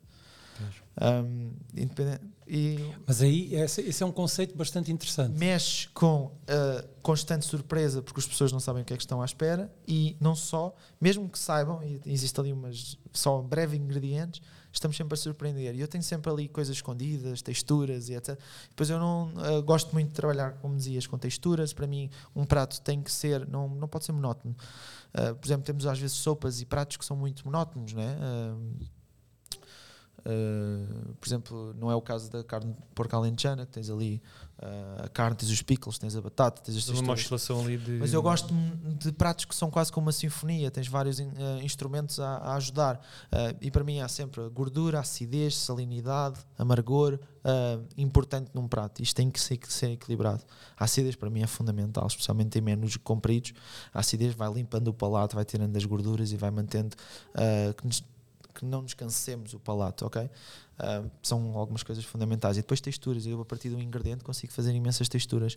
Agora, só as faço se fizerem sentido. Se for fazer uma gelatina, como muitos sítios já vi, fazem uma gelatina só para mostrar uma textura, para mostrar trabalho, técnica, e depois vais a provar o sabor e não vale nada, então fica quieto. Mais vale, mais vale fazer, se vais transformar um produto é para, ser, para ele saber melhor. Se estás a, a tirar só sabor e só para mostrar a técnica, então fica quieto.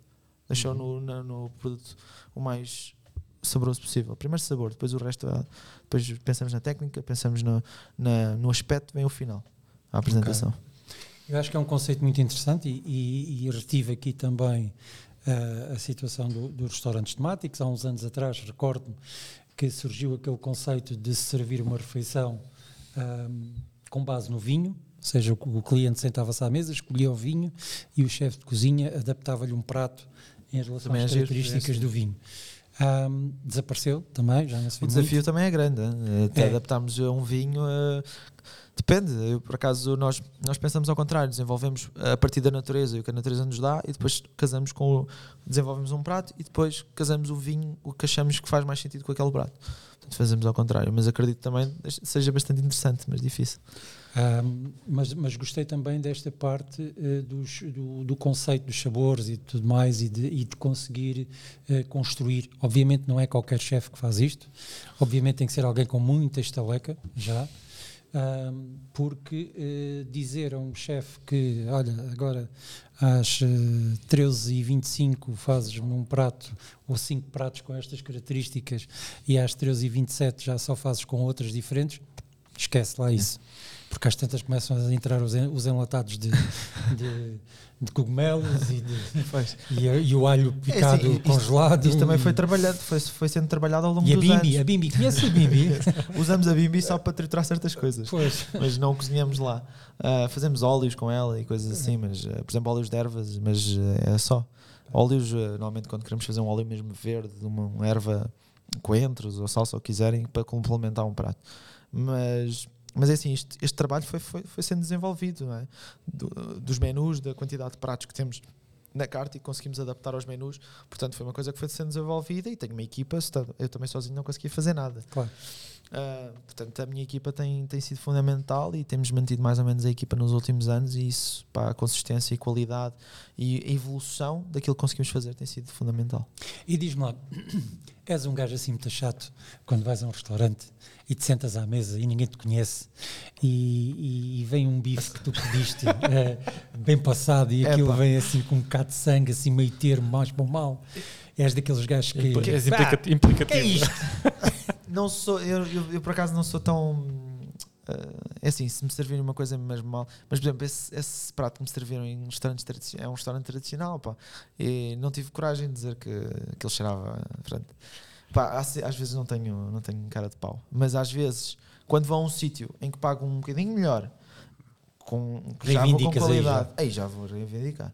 Uma coisa é estar a pagar 10, 15 euros por um prato, pronto, olha, não está tão bom feito, etc. Mas também não estou a pagar os olhos da cara. Outra, outra, outra situação é tu pagares mais e. Outra coisa é eu ir pagar uma experiência ou ir pagar lá atrás uma coisa um chef, é, e, e servirem muito mal ou servirem uma coisa que é ridícula. Se me servirem com mel de lata, então aí, aí eu a pagar, eu sei que estou a pagar bem, aí passo, aí chatei-me peço, peço livros de reclamações, ou coisa, ou peço para falar com o chefe, avisos. Normalmente, por acaso, não peço livros de reclamações, gosto de falar com o responsável. Falo com o responsável. Olha, pergunto, isto aqui são cogumelos de lata, uh, eu estou a ver, ok? mas, mas normalmente não crio assim tão, tão. Não sou assim tão mau. A, a pessoa que está a comer comigo é que leva um bocadinho com isso, sabes? É. Jen, eu estou mesmo insatisfeito e estou mesmo a dizer: isto está mesmo mal, isto está mesmo mal. Uma vez tive uma experiência no na Madeira com um amigo meu, fomos comer a um. E a pessoa ao lado dele disse assim: Mas isto está bom para mim. fomos comer a um. Isto é o que eu como. a um restaurante ao pé do, do mar, né, que eles têm muitos, uh, e mandámos um peixe, éramos uma mesa grande, 6 ou 7, um peixe grande de 3 ou 4 quilos. E, e, e dissemos: eu, Queremos isto grelhado na brasa, ok? E ele não estava habituado a fazer um peixe tão grande na grelha. E veio à mesa ah, mas uh, eu posso fazer isto no forno, dou uns golpes, corto isto. Não, não, não, eu não quero que dê golpes, eu quero que faça na grelha. Porque eu sei como é que faria aquilo na grelha. E ele, ok, fez os golpes, levou o peixe, teve, tivemos meia hora à espera, 40 minutos. O peixe chegou para ficar seco, bem tostadinho. Seco, seco, seco, seco, estragou. Peixe lindo, três, eu acho que era um pargo, 3 quilos. Ai, o peixe chegou tão seco, parecia palha a comer, nem com azeite dava para É. dava para engolir. E epá, isso foi das refeições mais que mais pena tive na minha vida. Pá, e disse chamei a atenção, isto está horrível, não sei o que, não sei o que e mesmo assim pagámos metade do peixe. ok, foi. Mas aí chateei-me mesmo com ele, disse chamei a coisa, para o visto, é sério, isto está intragável. Pá, às vezes é. E, pá, e estávamos a pagar o quilo ao, ao quilo que ainda era bastante num restaurante. Ridículo, estragaram o peixe completamente. Olha, diz-me uma coisa, estavas a falar há bocado de, em relação a, hum, ao processo todo que tens desde, faz- desde a ideia de fazer um prato Uhum. até a finalização do mesmo e compor. Hum, onde é que tu te inspiras para fazer as composições e, e também é um processo criativo, digo, digo eu, hum, para, para, para criar o, que- o efeito, o- para que fique agradável à vista uh, ainda antes de comermos Porque os olhos Ah, também comem, não é? Exatamente. Ainda antes de comermos, vemos prato, os pratos. Epá, isto está tão, está tão bonito que nem sequer vou desmanchar isto. Ah, porque acho que também é preciso inspiração e ter uma criativ- certa criatividade para isso. Onde é que, quais é que são as inspirações que tu tens Eu para, para leio isso? muito, vejo muitos uh, livros de cozinha. Hoje em dia temos uma coisa chamada Instagram também. Conseguimos ter acesso a imenso trabalho de muita gente. Muitas. Pinterest. Pinterest também Pinterest é também. Eu uso mais o Instagram. Pá, hoje qualquer cozinheiro hoje em dia partilha os seus, os seus, pronto, os seus pratos e etc. Portanto, é, em, em termos de empratamentos, o Instagram é muito fixe para ir vendo coisas diferentes. E livros também, ideias de sabores, livros, muitos livros. Mas é assim, hum, as coisas, como nós trabalhamos com o sazonal, nem sempre é. No livro cada um usa o que quer. Ah, eu, sazonal, tenho que trabalhar com os produtos que tenho. Hum, Tens que te adaptar a. tenho que me adaptar, tenho que me adaptar tendo em conta sempre estes bases que eu gosto. Tem que ter textura, texturas diferentes, crocantes, espuma, molho, cremoso. Hum, tentamos brincar com o palato. E é preciso está. haver Tem que alguma- ser uma sinfonia e em sabores também. Se eu tenho um- uma parte mais gorda ou uma coisa mais hum, gorda e oleosa, vou tentar contrastar com um cítrico para, para equilibrar, para não ser tão chato. Ah, vou tentar equilibrar com um bocadinho picante, um bocadinho. Ou seja, é- é- os sabores principais têm que ter variante. Se eu já tenho muito uma coisa, tenho que equil- equilibrar com outra, estás a perceber? E E assim é preciso haver alguma regra para haver alguma harmonia nisso tudo? Ou... Depois é teste erro, teste erro. Às vezes temos uma ideia na cabeça, ok, acho que isto funciona, vamos testar. E não funciona nada. Mas às vezes é só baixares a quantidade de uma coisa.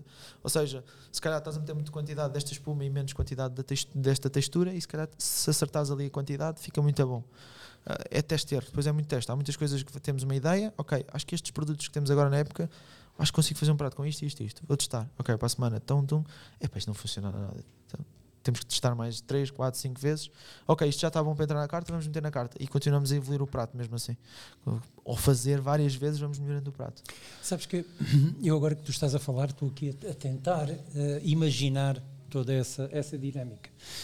E, e veio-me agora aqui, ocorreu uma imagem que, que parece-me que faz algum sentido. É importante para os nossos jovens que, que vão para a cozinha, pessoas que estão a começar hoje em dia, perceber aquilo que é o produto em si. Porque se ele não conhecer a textura, não conhecer o sabor do, do produto, não conseguir Identificar. perceber e perceber o tempo exato daquele produto, ele não vai conseguir trabalhar as qualidades daquele Exato. produto. Ah, isto da gente convidar um grupo de amigos a ir lá à casa e ir a correr ao e ah, para ir comprar ahm, as tais latas de Cogumelos? cogumelos e de a cenoura que vem no, no sei salada já feita, a não é? Salada já feita, pronto. Hoje já compras vinagrete, é- vinagrete feito, é Pois, só temperar com só fica espetacular, não é? ao fim e ao cabo acaba por ser um engano, não é? Ah, um jovem, eh, eu imaginei-o a ter uma hortinha em casa, percebes? A ajudar a mãe na cozinha, a dizer assim: olha, vamos lá ver o que é que isto faz, porque aquilo que tu dizes, como é que se pinta um quadro? Nem o pintor sabe. O pintor muitas vezes pega num- em sete latas de tinta, sete cores diferentes, pega no pincel e agora o que é que eu vou fazer? Às vezes é, teste, é tentativa, às vezes são sabores muito parvos e, há coisas que nascem por erros. O, o arroz, do, Exato. o sushi nasceu por um engano. Há, há várias fermentações e várias coisas que nasceu por enganos. Um, e, a, e, a, e a tentativa e erro funciona assim, ou seja, nós nunca vamos saber. Eu às vezes pego uma couve, tenho uma couve coração. O que é que eu faço com isto? Ok, vou cortar em quatro. Uma vou grelhar, uma vou cozer, uma vou estufar, uma vou fritar. Vou experimentar. Eu tenho que saber o que é que ela me sabe uh, de várias maneiras diferentes para perceber o que é que eu consigo fazer com ela. Eu, no fim de semana dei por mim a olhar quase 5 minutos para um tomate vermelho chamado tomate olho de boi. Coração de boi. Coração de boi. Coração de boi. E eu digo assim, mas o que é que isto tem de coração de boi? É forma- o coração de boi normalmente é o formato dele, faz lembrar um coração. Um, e é das, das melhores variedades de tomate, mas ainda não está na altura do tomate, lá está, deve ser de estufa. Um, mas, ou seja, e às vezes fazemos estes testes todos com este produto e se calhar no final e provar isto cru. Olha, se calhar é a melhor maneira. Ou então podemos juntar duas destas texturas diferentes e fazer um prato com outras coisas. Um, é muito teste. É muito ainda teste. este, agora para falar em coisas cruas, ainda, ainda este fim de semana me disseram, uma, uma, uma sobrinha minha disse que comia as couves de Bruxelas, tipo, de Bruxelas, brócolos, a couve-flor crua. Conseguia comer, tole- tolerar comer cru do que cozido, não, não tinha aquele cheiro, a couve Bruxelas principalmente, não é? Nós temos um snack E a pensar assim, não, eu, não, eu não- consigo comer cru. Nós temos um snack que é uh, brócolo. E que o o snack, outra vez, como nós descrevemos: brócolo, uh, remolado, que é uma maionese caseira com maçã e maçã verde. É o que temos. As pessoas normalmente não pedem. As pessoas que comem aquele snack que eu mando no menu, adoram. É das melhores coisas que comem no menu. Assim que assumem o brócolo, pensam: ei, a brócolo, ei, a brócolos cozidos, não sei, não sei quanto. Ainda brócolos como em casa. Exatamente, brócolis como em casa, mas não é um brócolis normal. Nós curamos o brócolis cru em sal, ok? Para temperar o brócolis. Depois levamos, ah, passamos por água para tirar o excesso de sal, secamos os brócolis e depois, ao momento, grelhamos na brasa, como se fosse um pedaço de carne. Grelhamos, ganha um toque, os tons torrados por fora, ele fica crunchy à mesma, mas já está temperado com sal da cura eh, e tem um toque amargo da grelha, ok? E servimos com uma remolade, tem maçã verde, rábano picante, uma maionese caseira, um, pickles de cebola que nós fazemos, tem acidez, tem gordura, tem frescura, um bocadinho picante, tem imensas coisas. E depois pegas naquele brócolis, tem textura, tem sal, tem, tem amargor, molhas na frescura da maionese e comes. É das melhores coisas que o pessoal gosta ali. E lá está. E muitas vezes não me pedem porque, ei pá, olha, brócolis. Julga-se logo à brócolis." primeira. por isso, é que eu tenho, por isso é que eu tenho a questão dos menus ah, de carta branca. Para as pessoas não ah, olharem para aquilo, é pá, não quero. E aquele produto não me sai. Eu sei que o que meto na carta é bom, porque senão não metia. Não sou só eu que testo. Eu, quando desenvolvo um prato, dou a testar aos, aquilo é aos, meus não é- é chefes, ti. aos meus cozinheiros. Eu gosto, claro, mas se, não, se a maioria não gostar, eu acabo por não meter, né? se for só eu gostar. Mas normalmente não funciona assim. Portanto, quando desenvolvemos, estamos a provar ao resto das equipas e se toda a gente, mais ou menos, e se tivermos um consenso, entra. Um, e é, é, é isto, é tirar às vezes a mentalidade do que é que um vegetal pode ser. Os pratos que, que surpreendemos mais os nossos clientes é com os vegetarianos, porque não estão à espera que uma couve, um brócolis, uma flor que saiba tão bem. Eu, por exemplo, como uma salada sem nada. Sem sal, sem Ah, eu também. azeite, Isso sem... sim. Isso sim. Tu estavas a... Não, mas eu estou a falar de brócolis, Brócolis. E, e couve de Bruxelas. É pá, é a mesma coisa, mete na salada. meu. Cortares fininho, se calhar notas. Fazem De Juliana. Bruxelas principalmente.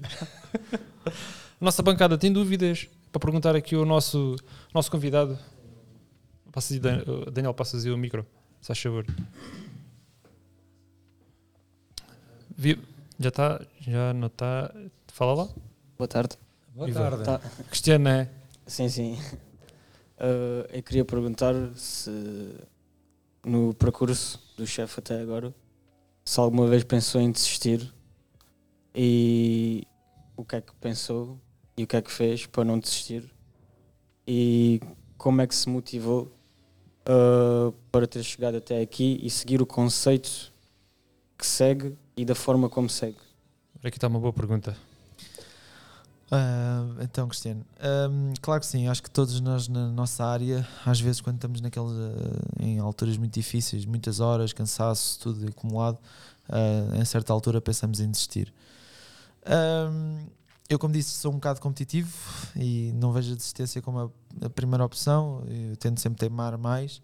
Ahm, mas tive alturas que não sabia se queria seguir isto para o resto da vida porque não encontrava um equilíbrio para a minha vida. E eu eh, queria ter família, queria construir, pronto. Um, e continuei a trabalhar, tendo em conta que achei que tinha que ser melhor. Tinha que ser melhor cozinheiro, tinha que ser. ah, eu acho que, que inicialmente na minha carreira tinha que me sacrificar até ter bases e experiência e conhecimento para poder decidir fazer aquilo que eu quisesse. Um, porque sem sem essa base eu não tenho poder de decisão, em maneira nenhuma. Hoje em dia vejo-me a poder, vejo ou seja, eu quando estava na escola não me via a ser chefe, não me via, não me via. Eu, eu vim para aqui para trabalhar como subchefe, como braço direito do meu antigo chefe, e não me via a chefiar o restaurante. Eu via-me a querer todos os dias aprender mais, e querer ser melhor cozinheiro, e querer saber mais, e querer fazer coisas diferentes.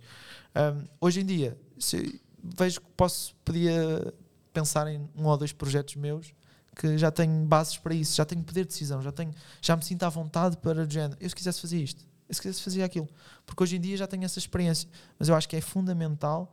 Um, vais, vamos passar em momentos muito difíceis, toda a gente passa. Acho que o mais importante é a velocidade que nos levantamos e a força que nos e, e levantarmos sempre, porque muitas vezes vamos cair no chão, vamos bater com a cabeça na parede. A verdade é se te levantares e continuares a tentar e continuares a, a, lutar por algo que acreditas e claro, tentares encontrar o trabalho que idealmente, eu também durante muitos anos, uh, continuando a tua resposta, fazendo aquilo que eu hoje faço. Isto não foi uma resposta logo, eu não sabia que queria fazer, uh, focar-me na sustentabilidade. Felizmente aceitei uma proposta no Esporão, fez-me ver essa parte e fez-me ver essa oportunidade. E para mim fez sentido, porque a mentalidade do Esporão era muito uh, social e estilo um, e onde, mesmo o sítio onde Enquadra, estamos, viste, estamos te enquadravas naquele, exatamente naquele onde estamos localizados. Eu estava habituado a trabalhar sempre em cidades, portanto, imaginem vir de Londres para o meio do Alentejo, em Reguengos no Sarás. Foi logo de meus, lá para cá. Os meus primeiros três meses foi a bater mal e depois assumi, não, vou tentar, não vou desistir disto já. E, e foquei-me naquilo que tinha que fazer. E hoje em dia não me vejo assim do Alentejo. Eu já estou a construir casa aqui e tudo, em Reguengos no Sarás. Portanto, eu não me vejo assim do Alentejo, porque sou super feliz aqui. Estou tenho contacto direto com os produtos, encontrei, encontrei realmente aquilo que eu queria fazer. Uh, e hoje estou muito feliz. Mas é verdade, é, hoje em dia, com a experiência que fui ganhando ao longo destes anos todos, eu não vejo-me com um dia talvez abrir uma coisa minha, quem diz, não sei. Mas a verdade é que o Esperão é muito importante para mim e eu não quero. Acho que o Esperão é, será sempre um projeto que eu quero desenvolver a longo prazo e, e, sempre me propus que seria uma coisa a longo prazo para chegar ao 0% de desperdício, para cada vez menos com para menos lixo um, e talvez um dia 0% de lixo, quem me dera. Uh, Cristiano, um, eu acho que uh, no meio em que nós estamos, um, nós temos que perceber que a inveja uh, é muito grande, a competitividade é enorme. Tu vais ter muitos dias uh, pessoas a tentar deitar-te abaixo, a tentar derrubar-te, a dizer que, que as tuas coisas são péssimas, que tu não tens valor nenhum para fazeres aquilo que estás a fazer, perguntar-te quem é que te disse que tu tinhas jeito para a cozinha. É pá, a fonte uh, do nosso insucesso é o êxito. É aquilo que nos vai trazer a força para, como o Carlos diz, uh, nos levantarmos rapidamente, olharmos em frente e lutar por aquilo que é o nosso objetivo de vida. O que interessa é aquilo que nós pensamos, pouco interessa aquilo que os outros pensam. Eu vou-te dar dois exemplos. Eu tive aqui um jovem, há coisa de 25 anos, ele estava a trabalhar no restaurante. Aconteceu-lhe entrar no restaurante com um prato de sopa nas mãos, uh, prato de sopa caiu ao chão, uh, as pessoas começaram a olhar para ele, uh, ele ficou muito aflito, uh, muito envergonhado, começou a correr, foi para baixo, desceu até aos balneários, abriu os balneários, meteu-se dentro do, do, da zona do chuveiro a chorar. e eu, quando chego lá abaixo, tinha um jovem com 17 anos aninhado num, num, num poliban a chorar uh, desalmadamente, porque tinha deixado de cair um prato de, de sopa. Um, o erro faz parte da nossa vida. Uh, a gente errar uh, faz parte. Toda a gente erra. Ninguém é livre de não errar. Uh, ele errou, mas depois conseguiu perceber que aquilo que estava a fazer era pior do que aquilo que deveria fazer. Hoje em dia é um empresário de sucesso da nossa praça. ele e os irmãos têm vários negócios na área da hotelaria, uh, estão completamente felizes e contentes da vida uh, e ele soube ultrapassar aquele erro. Quando toda a gente lhe disse assim, olhou para ele, deixou, viu, deixou cair um prato e disse: Tu não prestas para isto, é para vai-te embora, muda de vida. Okay? Um, tenho outra experiência comigo. Uh, eu tirei o curso, como vocês sabem, também de cozinha e a minha primeira uh, aula prática uh, com o professor Paulo Revés foi servir uma, uma, um jantar de Natal aqui para a nossa escola, para a nossa comunidade. Então tínhamos cerca de um desafio. 200 e tal pessoas no Monte Alentejano, que é ao lado, que não tem condições nenhumas. Um, e eu estava com um tabuleiro cheio de flutos de champanhe à entrada, eu, eu e todos os meus colegas perfilados, todos muito bonitos, uh, com flutos de champanhe à espera de que as pessoas entrassem. Uh, o pai de um colega meu, ainda não era Natal, portanto o jantar deve ter ocorrido por volta do dia 18, coisa do género. Ainda não era Natal, mas ele já tinha recebido a prenda dele próprio para ele próprio, que era uma máquina de filmar, só que o indivíduo não sabia usar o zoom. E então aproximava-se e afastava-se ele. Como era mais pequenino Prático. que eu, como era mais pequenino que eu, eu com o tabuleiro distraí-me um bocadinho a olhar para o lado para um colega meu e o indivíduo mete-se por baixo do meu tabuleiro. Bate-me no, no, braço. Tomou banho de champanhe. Tomou ele, tomei eu, tomou toda a gente. Pronto. Pá, e aquilo, os clientes, os convidados a entrar, e 20 ou 30 copos de champanhe, pá, no chão aquilo dá vontade de escavar um buraco e a gente meter-se lá dentro. Ah, mas o que é que tens que fazer? É? Exato, mas o que é que tens que fazer? Tens que ir buscar a pá, tens que ir buscar as, a, a esfargona, a tua equipa tem que fazer uma, uma proteção ao espaço para que ninguém se corte, ninguém se molhe, ninguém escorregue, uh, e tu vais limpar vais limpar, a seguir vais acho, o tabuleiro e vais-te pôr no mesmo sítio. Eu acho isso uma boa ideia. Eu sempre me regi assim: um, todos os erros que fizermos, nós é que temos que os limpar. Nós temos que aprender com os erros. Claro. Se não, olhem para os erros como uma oportunidade de melhoria. Olhem para, para estas questões, porque se não aprenderem com os erros, o pior erro que podemos fazer é não aprender com os erros. Claro. É fazermos o mesmo erro constantemente. Isso não é evolução, isso é estagnar. Um, e engraçado também. Um, isso era já a definição de insanidade. Hã? Isso era já a definição de insanidade, fazer a mesma Pois, mas, uh, mas acontece. às vezes acontece. Um, e a questão é, quando falharmos, nunca ninguém vai lá estar para, para nos apoiar. Mas quando tivermos êxito, aparecem as pessoas todas. Portanto, mantenham-se fiel ao trabalho duro, a sério. Não olhem para o lado, olhem para vocês, olhem, olhem para os melhores e comparem-se com eles. A mim, o meu pai sempre me dizia: olha para os melhores, tu tens, tens dois braços, tens duas pernas, consegues fazer tanto como eles. Portanto, primeiro metam objetivos à vossa frente que sejam, mesmo que sejam, pareçam incansáveis, mas trabalhem para lá chegar, não metam objetivos, senão isso não são objetivos. Não sonhem alto. Depois eh, havia uma, uma que era assim: uh, shoot for the stars and, e talvez chegues à lua, é como hum, se costuma dizer. Uh, procura as estrelas ou o teu objetivo que seja as estrelas e talvez chegues à Lua. Já será um grande caminho percorrido, é a tal questão. Um, portanto, não desistam. E não vais descobrir, uh, também tu fizeste a pergunta, não vais descobrir o que queres fazer se não te propuseres a sair da tua zona de conforto. Exato. Não, uh, ou seja, não fiques aqui só, vê cozinha tradicional, claro que sim, aprende as bases muito bem aprendidas, mas quando tiveres a oportunidade, vai para fora, vai para outras zonas do país, vai ter uma experiência fora, pode ser que te abra os horizontes e não sabes onde é que isso te pode levar. É verdade. Muito bem. Mais perguntas do nosso público? Alguém? Mais ninguém? E tu? E tu? Eu, olha, eu, o que é que eu tenho aqui? O que é que eu tenho aqui para perguntar ainda? Uh, já, é assim, basicamente ele já respondeu a tudo o que eu tinha aqui. Uh, de uma forma ou de outra, não é? Uh, ele já respondeu praticamente a tudo.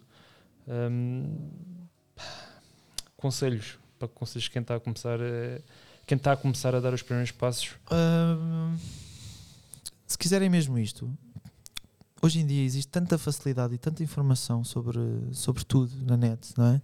Mas mesmo livros, uh, leiam. Eu, eu aconselho sempre a ler, saber o que é que se está a passar. Por exemplo, se tu fazes fotografia, uh, tens que saber o que é que se faz em fotografia em Portugal. Quem são os melhores, quem são os piores. Os piores não, os melhores.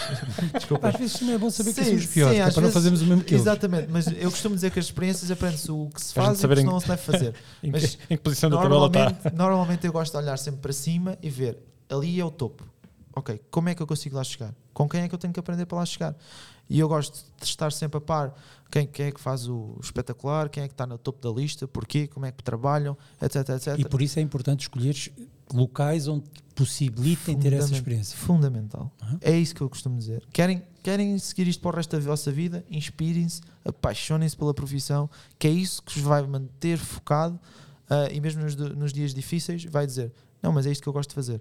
Portanto, eu tenho é que procurar nesta área que existem várias hotelarias, restaurantes, restaurantes com temas diferentes, padarias, panificações. Existem imensas coisas que se pode fazer, não é só cozinha, restaurante, né? Isso não, é, não, é, não é apenas isso. Um, eventos, cruzeiros, tanta coisa.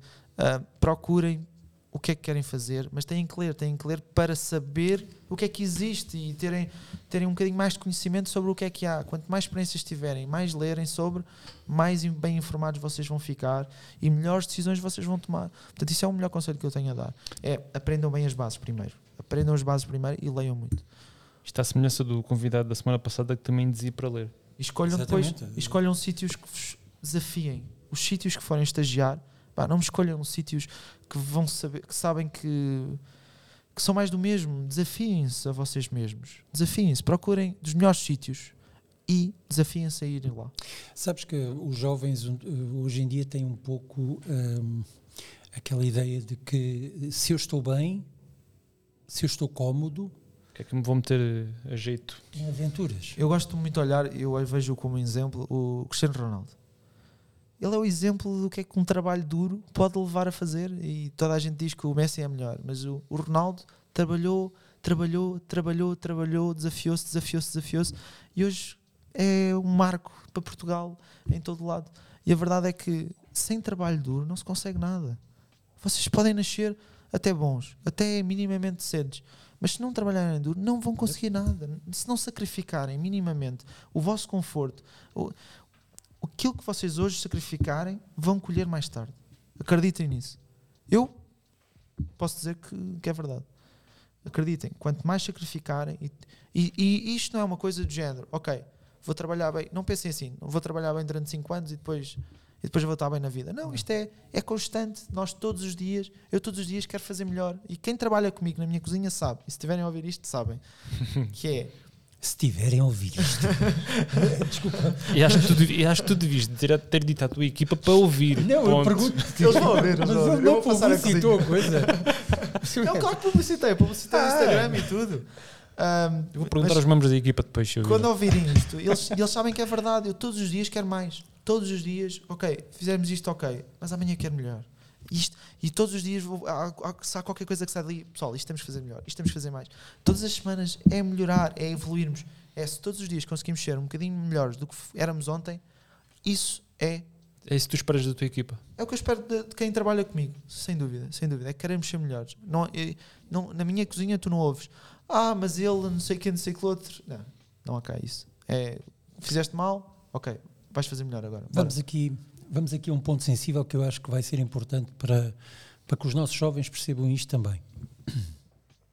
Fala-se muito em que eh, um chefe de cozinha eh, com um bom percurso, com um reconhecimento já, eh, é bem remunerado.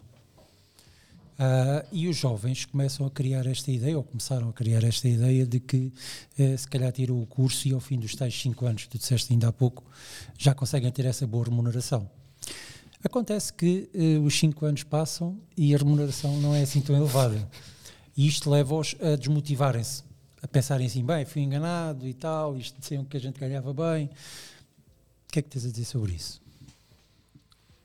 Não estejam à espera de ganhar bem se nunca fizerem nada por isso. Exatamente. Não, não. eh, Pensem assim, isto é uma área competitiva. Ah, existem responsáveis nas cozinhas, né? mas existe um para cada 5, 6, 7, 8, não é? Portanto, é uma área competitiva como as outras, se não muito grande, ah, e precisas ser bom para lá chegar. Porque tens clientes todos os dias a provar, todos os dias a julgar, todos os dias, qualquer pessoa hoje em dia pode meter no TripAdvisor qualquer coisa que até às vezes chegam mal dispostos, têm, nem vêm com a cabeça para aquilo, chateiam-se e pronto. E metem lá uma má review. Pronto, portanto, tens todos os dias um. Tu não tens isso, a possibilidade em muitos outros trabalhos, né? A criticar o trabalho dos outros. E na nossa área é muito. muito é, é, é, uma, é uma questão muito preocupante, porque qualquer pessoa pode dizer o que quiser lá. Um, e estão a avaliar o nosso trabalho diariamente, o nosso esforço, a nossa dedicação diariamente de uma forma muito vulgar e fácil de se de criticar. Um, mas, ou seja, uh, não esperem que. Não, não mentam, eu nunca tive ideias na minha cabeça um, de se ia ganhar mil euros ou se ia ganhar sete. Sabia que tinha que trabalhar. O primeiro trabalho nem, nem aceitei, nem sequer sabia o ordenado que ia ter. Ia ser pago recibos verdes eh, e pronto, era quase como um extra. Nem sequer perguntei quanto é que ia ganhar. Eu gostei do projeto e aceitei. Um, que sacrificar e têm que ser melhor que os outros. E se quiserem atingir um ordenado minimamente decente, vão ter que trabalhar. Os primeiros ordenados que eu tive foi 700 euros. E durante algum tempo. E então? E tive que trabalhar, tive que trabalhar, procurar, e, e felizmente existe muita procura na nossa área, portanto, existe uh, espaço para crescerem e espaço para, ok, trabalho durante um tempo aqui, cresci, evolui, não estou contente, vou procurar outra coisa melhor. Existe espaço para isso. Existe, vocês é que têm que trabalhar para isso. Agora, não esperem, é. Uh, que acontece muitas vezes é as pessoas fazem o mínimo dos mínimos, ok? E querem o máximo dos máximos. E querem o máximo dos máximos. De género Ai, mas eu cumpro todas as minhas tarefas e não sou aumentada, não sei o quê. Qual é. Uh, para já, a tua posição é fundamental para a empresa? Ou seja, eu não te consigo substituir. Isso é uma coisa muito importante que eu normalmente ponho isto em casa. Que é, tu és uma peça fundamental para a operação. Se eu te substituir a ti por outra pessoa com os mesmos a pagar o que estou-te a pagar a ti, vai ou não vai fazer essa tarefa? Ok então não estás a ser fundamental, não estás a fazer mais do que o, o, o a tua obrigação, a tua obrigação. Aquilo que, é, aquilo que é expectável. As pessoas às vezes estão a fazer a sua obrigação e acham que deviam ganhar mais por essa. Não, estás a fazer só o normal. Tu trabalhas-me 8 horas, fazes as tuas obrigações e queres receber mais por isso? Não. Eu, durante muito tempo, era cozinheiro ou subchefe e fazia o trabalho o meu e de outros, em conjunto. E não exigia. E não andava aí uh, durante anos e anos. E então, e fiz e fiz e fiz, até que fui, na verdade, depois fui reconhecido porque me promoveram quando houve a oportunidade para a chefia, mas nunca pensei em género, ah, isso não é da minha obrigação, não vou fazer. Sempre fiz mais do que, do que era a minha posição, sempre, sempre, sempre, sempre, toda a minha vida. Nunca me neguei a nada. Eu acho que isso sim é um conselho bastante relevante para aquilo sim. que é nunca me neguei nada. Uh, o trabalho dos nossos jovens hoje em dia. Lá está, a questão, lá está a questão, por isso é que nunca preciso de entregar currículos. É preciso fazer um evento, vamos. É preciso. E a verdade é que folgas, até às vezes, ia fazer eventos e ia não sei o quê, ficava sem folgas, etc. Temos que sacrificar, temos que dedicar. E a verdade é que eu costumo. É isto que eu digo. Se se dedicarem, se forem bons, se sacrificarem, se apoiarem eu tornei-me fundamental em todos os sítios que eu estive, eu era fundamental naquela equipa. Eles sentiam, se eu não estivesse lá, ficavam desamparados. Não, fazia a diferença, não era, não era igual, estás a perceber? As pessoas sentiam a minha falta. Se tu fores fundamental, não só a tua equipa vai sentir, a tua chefia vai sentir e vais ser valorizado mais tarde ou mais cedo por isso. Porque quando chegares lá e se calhar não estiveres a ser valorizado um ou dois anos depois, dizes: Olha, vou procurar qualquer coisa, aqui sinto que realmente não estou a ser valorizado, vou procurar outra coisa. E se for realmente fundamental, eles não te vão deixar sair. Isso é a minha experiência que eu tenho tido. Carlos, estou a reconhecer em ti e a ficar bastante agradado com, com um aspecto que é a tua humildade na, nas tuas palavras, a forma como tu falas e a forma como dizes as coisas. Eu tenho para mim que tu serás aquele tipo de pessoa que não te vão cair os parentes à lama se eu te convidar para tu um dia vires ajudar um, um o Pedro vis ajudar o Pedro na cozinha lá em casa. Sem problema. Ah, não vais dizer assim, para aí, eu sou uma estrela Michelin não, e, não, não, e, o Pedro quer lá saber dele. Eu já fiz tantas coisas, já fui. Ele, é assim, ele também não tinha muitas hipóteses, não. Ia passar vergonha. Na pandemia adaptei-me tantas. Ah, existem, existem vários que têm estrelas e se calhar não se uh, propõem outros desafios. Eu não tenho problema, já aceitei tantos desafios, já, já fiz tanta coisa. Um, agora, durante a pandemia, fizemos pizzas de fermentação lenta, mas com produtos da nossa horta.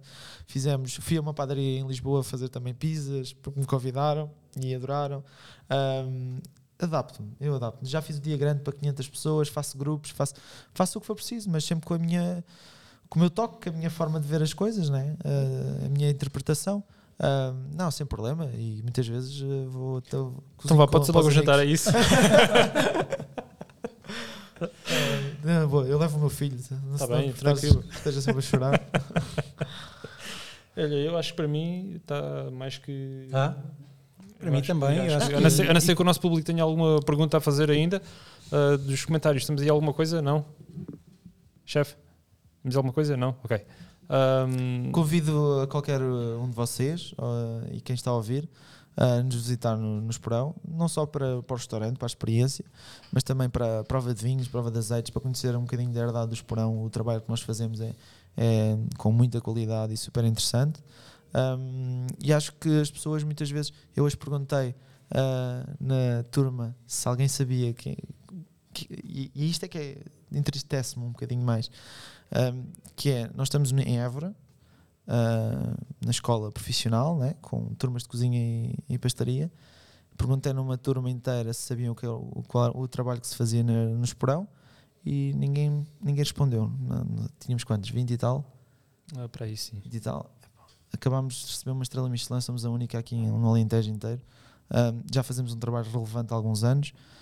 Nem é que fosse, mas acho que somos aqui da região. Se nós não conhecemos a nossa região, se não conhecemos o nosso jardim, o nosso background, uh, se não estamos a par dentro da nossa profissão, que é, epá, é importante, isto é muito importante.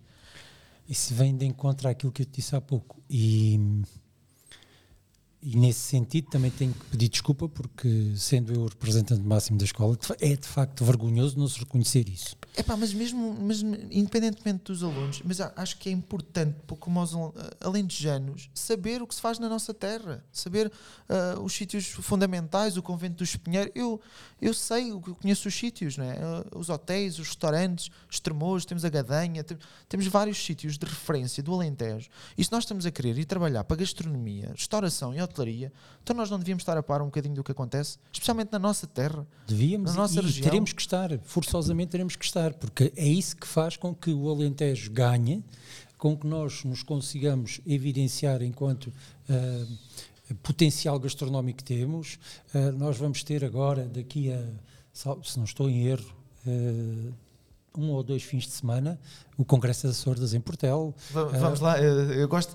Todas estas feirinhas é super importante para, gastronomicamente para estes alunos, seja a Feira do Lagostinha, no Landroal, ah, que é o com casca sem casca, seja a Feira do Peixe do Rio, o Rio também, que foi agora há pouco tempo lá em- no Landroal, Ahm, seja todas as, as feiras da Silarca em Cabeça Mar- Gorda. São Marcos também, também é. São Marcos também há, Cabeça Gorda. Isto tudo é importante, faz parte da nossa tradição, faz parte da nossa região. A feira de queijos de serpa, Uhum. ah, todas estas feirinhas. Isto é gastronomia, nós temos de estar a par e acho ótimo esta iniciativa que vocês fazem, trazer pessoas das, das- das variadas áreas daqui dos cursos para ver se também eles despertam, os alunos despertam um bocadinho mais de curiosidade, mas depende muito deles. Sim, é claro sim, que há sim. coisas que se pode fazer Nós podemos incentivar. Claro que sim, podemos incentivar, mas eles próprios têm que querer conhecer. E já disse isto aos, aos vossos formadores também, temos todo o gosto de receber as turmas lá, fazer visitas, que já faziam ante- anteriormente à pandemia, para conhecer um bocadinho o trabalho. Acho que é importante, antes de mais, saberem o que se faz aqui. E depois, Mas então eu vou, dizer, eu vou fora. dizer uma coisa: tu vais preparar a tua equipa este fim de semana, gravam um filme do TikTok e tu vais ver que na segunda-feira tens milhares de seguidores a saber o que é que tu fazes e quantas estrelas ganhaste. e- TikToks. Estás a perceber? A juventude hoje em dia rege-se um bocado por essas Ah, coisas pois. e dão importância a outras coisas que não, têm, que não fazem tanto A sentido. tecnologia faz parte do, do dia a dia e que pode ser, uh, pode ser aproveitada para, para, para os dias de hoje e usada como publicidade. Claro que sim, mas epá, tem- vocês têm que ter conhecimento, têm que, não podemos ficar fechados em casa, uh, olhar para o computador só, temos que saber o que é que se faz à nossa volta, especialmente nas áreas práticas. Ah, temos que ir ver à Sem fonte, dúvida. temos que ir ver como é que os produtos são produzidos. Eu tive que ir visitar imensos for- fornecedores. Sabem como é que um chouriço é feito? Sabem como é que o pão é feito? Sabem chega aqui o pão feito, tudo bem, mas como é que o trigo foi cultivado? Que espécies de trigos é que há?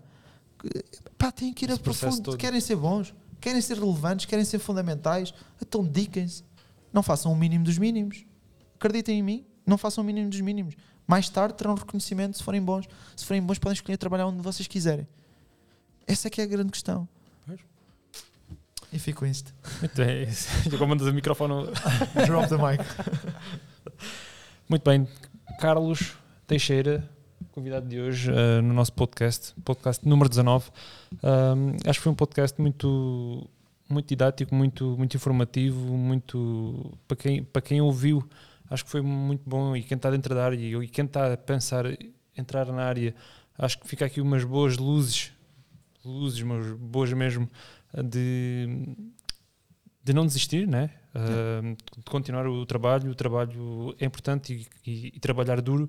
Um, e, e, é isso, e, é, e, acho que ficou aqui um bom testemunho aqui sobre uma boa, um profissional e, neste caso também um amigo que, te, que trouxe aqui. um, Útil ou agradável. Um, eu acho que foi um, um, foi um podcast também muito, muito interessante. Carlos, agradecer, muito obrigado. De facto, e parabéns por isto. Acho muito, que é muito interessante muito e muito bom. giro. O que, puder, o que eu puder contribuir para vocês e aqui para a formação dos, dos alunos, já disse aos formadores, tenho todo o gosto em, em, partilhar o que nós fazemos. Muito obrigado. Muito obrigado. Vou-te deixar só aqui um conselho. Uh, fala com o teu pai. Um, e pergunta do que são catatos, porque ainda não provaste. Catatos não, catatos não. Ainda continuo sempre a aprender todos os dias. Há aqui pede, um... pede catatos. diz ele, diz ele. Epá, ah, lá de Angola? Sim. Ok. Deve ser boa. Tens de provar e fazer um petiscozinho cá com catatos. ok, combinado. Muito bem, malta. Uh, quero pedir uma salva, uma salva de palmas aqui à nossa plateia que está aqui deste lado e que esteve aqui connosco hoje. Obrigado, ah, malta. Eu não sabia, eu não sabia, eu não sabia se éramos nós que batíamos ou era. É, também, tem, também temos, também temos. Muito obrigado, malta, por terem vindo, uh, para terem assistido e terem, e terem estado aí presentes.